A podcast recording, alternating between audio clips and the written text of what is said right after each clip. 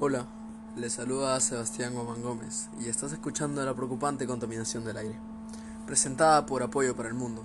En esta oportunidad hablaré acerca de los aires contaminados. Conocerás qué es la contaminación del aire, por qué es que se da, qué consecuencias son las que trae y cómo podemos solucionar este problema tan importante. Pero primero debemos entender que como contaminación del aire se le considera la mezcla de partículas sólidas y gases en el aire.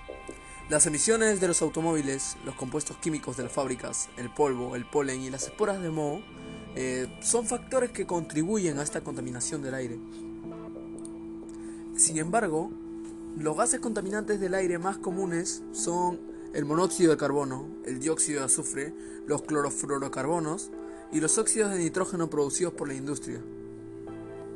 Bueno, lamentablemente estamos viviendo en una situación muy difícil, ya que todavía nos encontramos en una pandemia.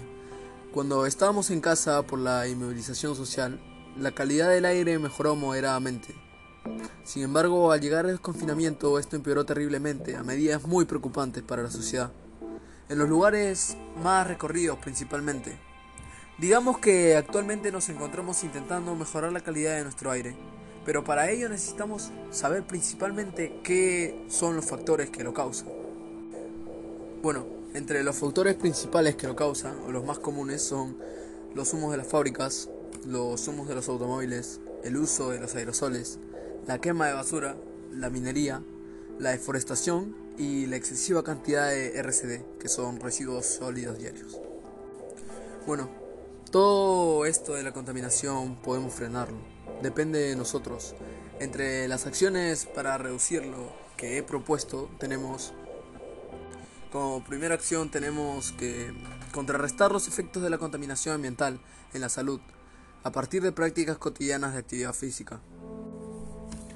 Considero que esta es una muy buena propuesta, ya que tú al hacer ejercicio o actividad física mejoras la calidad de tus pulmones, lo cual es muy bueno en caso de contaminación del aire, porque nosotros al respirar ese aire contaminado este aire está ingresando directamente hacia nuestros pulmones, lo cual nos genera esas complicaciones y nosotros al hacer una actividad física y estar en constante movimiento, eh, no representamos un peligro muy grande ante un aire tan contaminado. Bueno, por si se preguntan qué tipo de actividad física tengo que hacer para que mis pulmones mejoren su calidad o estén sanos, estos son tres principalmente, las cuales serían correr, nadar y hacer yoga. Porque con estas actividades tú ya estarías mejorando tu actividad, tus pulmones en actividad física, estarías mejorando su calidad. Sin embargo, también es recomendable acompañarla con rutinas de ejercicio, ya sea fuerza o cardio, etc. Bueno, como segunda medida o segunda propuesta, o como quieran decirle, segunda acción, tenemos incentivar a las personas a reciclar. Según lo que yo aprendí en el área de matemática, en el 2034 se estima que aquí en Perú tendremos 16.053,80 toneladas de basura al día, lo cual me parece muy preocupante porque a comparación del estudio que se hizo en el 2014, eh, es casi el doble de basura que se ha generado en estos últimos 20 años, lo cual por supuesto perjudica al aire, es decir, contribuye a la contaminación ambiental, por lo cual se deberían reducir estas cifras de basura y yo no encuentro una mejor manera que reciclando. Si las personas reciclaran tal vez la cantidad de basura se mantendría en la misma relación que la cantidad de basura en el 2014 o incluso hasta un poco menos y lo mejor es que no cuesta tanto. Bueno, bueno, como tercera medida tenemos que las fábricas utilicen compuestos que no contaminen el medio ambiente.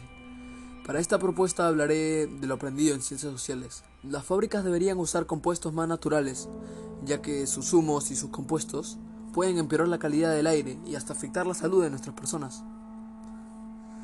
En este caso pongámonos en contexto de lo que pasó en el 2017, en Ventanilla y en mi Perú.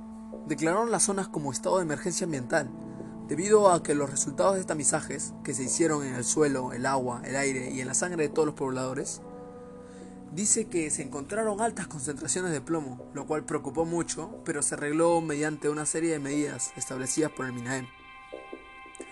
Por lo anteriormente mencionado, propongo que no se utilicen metales pesados como compuestos en las industrias, porque de esa manera lograríamos mejorar la calidad del aire y la salud de las personas, principalmente en las zonas industriales. Bueno, como cuarta medida esto no sé si se considera una medida, una acción, una propuesta, más que se considera como un consejo. Este consejo es que tú hagas llegar tus pensamientos a las autoridades sobre la contaminación del aire en tu zona para que tomen cartas en el asunto.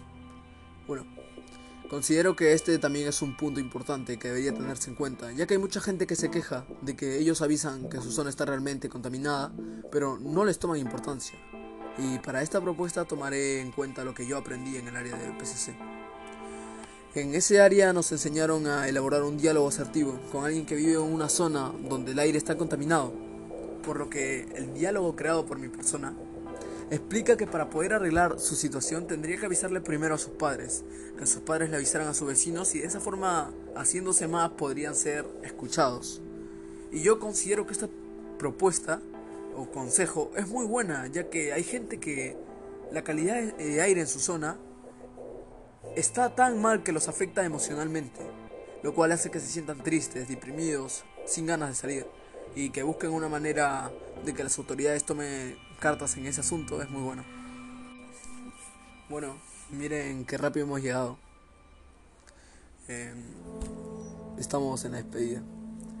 Em, yo estoy seguro de que con todo lo mencionado, tú reflexionarás sobre si estás cuidando el aire y si tú no cuidas el aire, espero que empieces a hacerlo porque de esa forma mantienes saludable a ti y a tu familia y a todo el mundo. Puedes empezar a ejerciendo alguna de estas propuestas o hasta el consejo que te planteé anteriormente, porque de esta forma estarías tú cuidando la salud de tu familia y de toda tu comunidad. Finalmente, te invito a seguirme en mis redes, compartirlo con todos tus amigos, con tu familia y con tu comunidad, para que de esa forma mucha más gente aprenda a valorar el aire que nos rodea. Gracias por permitirme llegar a ti y nos encontraremos muy pronto. Me ha gustado demasiado esta experiencia y créeme, me animo a seguir haciéndolo. Por un mundo correcto y demócrata. Gracias.